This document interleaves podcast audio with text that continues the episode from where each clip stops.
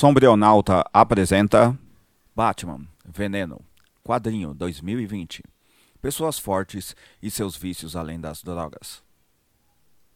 A abordagem sobre drogas em nossa sociedade é no mínimo hipócrita. O irmão capitalismo surgiu de seu constante tráfico, começando com especiarias e depois em escala industrial, padronizado, em modo monocultura e escravista, com o ciclo de açúcar brasileiro século XV ao século XVIII. Podemos dizer que logística e drogas são as grandes bases do pensamento matemático desse sistema econômico, ou sendo mais claro, física e química, as duas primeiras grandes ciências visando produtividade e lucratividade. Contudo, acreditar que o uso dessas substâncias é mero fruto da fraqueza moral é cair numa grande armadilha do capitalismo, aquela que ele aprendeu com a Igreja Católica, 313 até a época atual, a culpa. As pessoas, de modo geral, consomem toda sorte de drogas atualmente e quem pode pagar usa as mais sofisticadas. Aos pobres sobram as substâncias produzidas de maneira caseira ou em sistemas de larga escala que estão visando mais viciar do que alentar a dor. E que dor é essa? A dor de estar vivo. Quanto mais aumenta a complexidade de nossa sociedade, novas formas de relacionamento interpessoal surgem e temos que conviver com todas. A principal, a meu ver, é a busca da sobrevivência por meio de empregos, onde uma ética trabalhista cristã escravista norteia nossa sobrevivência num sistema que jamais acreditou em nenhuma espiritualidade que fosse além da rentabilidade. Nessa linha de pensamento, quanto mais dor, mais sofrimento. Quanto mais se sofre, mais forte fica. Quanto mais forte ficamos, mais as drogas tornam-se atraentes. Porque pessoas fortes tendem a ignorar seu sofrimento, primeiro mentalmente e depois de maneira narcótica. Graças à produção industrial, a demanda sempre cria diversas carências onde é possível se buscar drogas adequadas às diversas modalidades e acessíveis às mais variadas condicionantes econômicas. Aqui neste quadrinho que resenho, o melhor roteirista que Batman já teve, Dennis O'Neill, 1939-2020, analisa por que as elites policialescas, militares e farmacêuticas necessitam de drogas. Há cerca de dois anos, essa história de 1991 foi reeditada, junto com outras publicações, para que os novos leitores conhecessem melhor Batman. Ela introduzia a substância que aumentava a força física de seu único real inimigo, o prisioneiro inocente Bane, 1992 até o tempo presente. Bane sempre foi o único que poderia derrotar, de fato, Batman por uma questão simples. Ele foi condenado à prisão perpétua antes mesmo de nascer, devido aos crimes que seu pai cometeu. Bane nunca se sentiu culpado dos crimes que cometeu depois de seu vício na droga que dá nome a esse quadrinho de derrotar Batman, porque ele nunca foi de fato culpado. O grande gerador do medo que Batman impõe é a culpa e Bane é imune a ela. Se alguém seria uma antítese para o burguês iluminista que Batman representa, é Bane. Bane é a Bastilha que fala. Foi o que o inimigo da classe trabalhadora, Christopher Nolan, 1970, percebeu em O Cavaleiro das Trevas Renasce, 2012, tanto quanto Antônio Gramsci, 1891-1937, ou mesmo Marcola, 1968. Os prisioneiros entendem melhor o sistema que os aprisiona do que seus carcereiros. Porém, discutiremos isso melhor em outra ocasião. Aqui é debatida uma simples questão: o que leva a gente forte a usar drogas, ou seja, as elites? Resposta: sua força.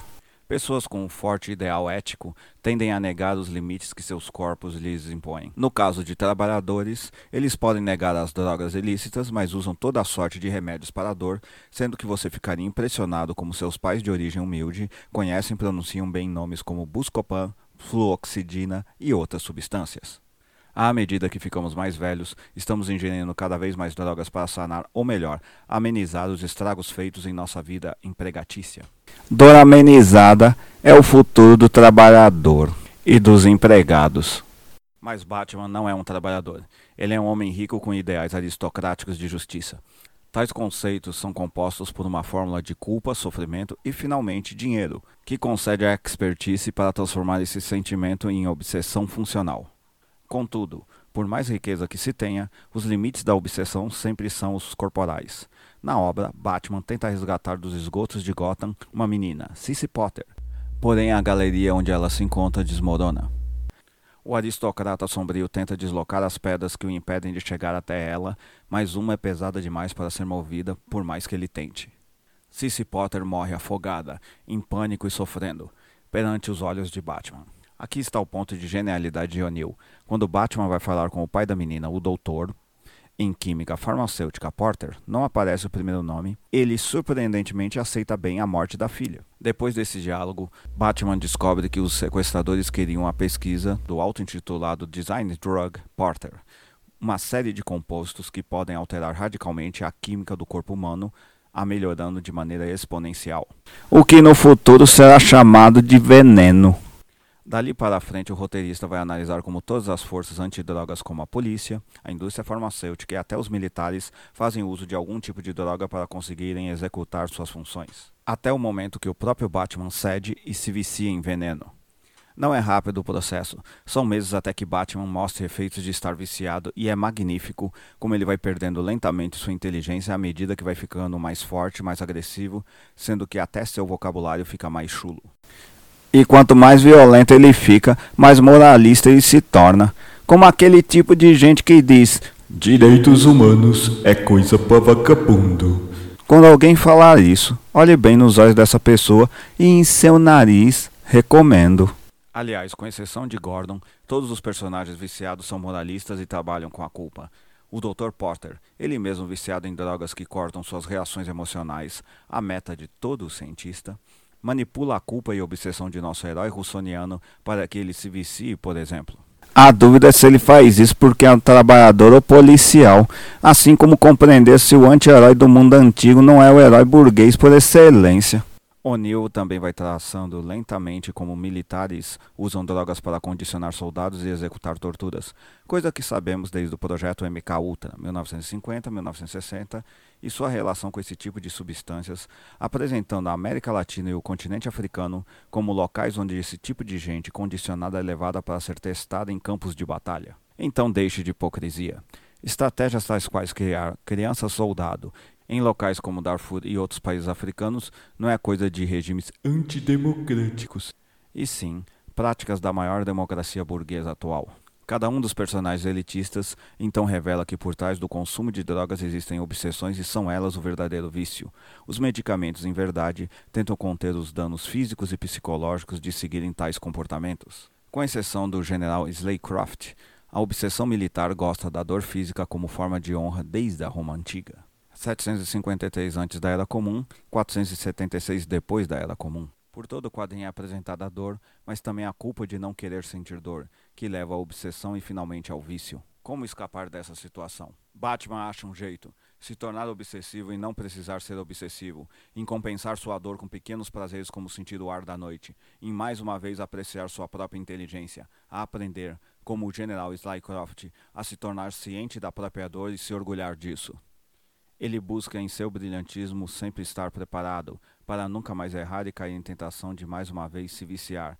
Tenta compreender quem se vicia, o que move cada um, quais são suas éticas, e é isso que lhe concede sua grande habilidade de usar isso contra qualquer um que o enfrente, mesmo o Superman. E no futuro, Bane irá usar isso contra ele. O medo de falhar de Batman, de não ser perfeito, de ser limitado por seu próprio corpo, o levará cada vez mais a se preparar, a estudar, a procurar formas de não ser surpreendido. Ele estudará cada vez mais formas de impor culpa, para assim gerar medo sobre ele e sobre os outros. Todos os inimigos de Batman, mesmo a Mulher Gato, 1940, não sentem que devem superar a moral burguesa do Senhor de Gotham City. Saibam que os rebeldes e vítimas são os mais dedicados moralistas. Eles necessitam de culpa metafísica para justificar suas vidas e sua conduta. Em verdade, se apaixonaram por seus infortúnios, pois graças a eles têm a competência que usam hoje. Não, Bane. Ele não. Ele nunca.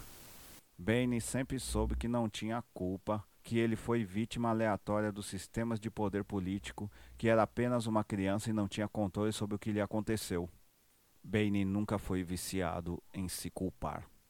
Dennis O'Neill, nessa obra, mostra mais uma vez que entendia a função de Batman nos quadrinhos. Não o de ser um justiceiro, não o de ser um moralista, nem de ser violento, mas sim de discutir a psicologia das pessoas envolvidas em processos políticos, em analisar as condicionantes sociais que levam a associações aparentemente ilógicas. Contudo, ele era um católico formado em literatura inglesa e filosofia, ex-mariner, que participou do bloqueio de Cuba durante a famosa crise dos mísseis, 1962. De culpa, roteiros, política e militares, ele entendia por experiência própria. O'Neill jamais deixou de discutir toda a sorte de modalidades possíveis em suas várias obras, da falha do American Way of Life em sua aplicação na realidade, de como existiam contradições entre o que era proposto e a prática para que isso fosse posto em funcionamento. Seja com o Lanterna Verde, 1940, Questão, 1967, ou com o Arqueiro Verde, 1941. Enfim, seus roteiros sempre revelaram que por trás das melhores intenções existiam obsessões ocultadas por moralismo sem ética, atreladas a sistemas políticos ineficazes. E as melhores histórias de Batman são as que praticam o parágrafo acima. Se você apreciou, compartilhe nas suas redes sociais. Dê um curtir se você estiver no Facebook. Dê 50 palminhas se você estiver no Medium e dê finalmente um curtir e um compartilhar se estiver no Facebook. Ou, se estiver no WhatsApp, envie para seus amigos. Até mais. Até a próxima. Obrigado.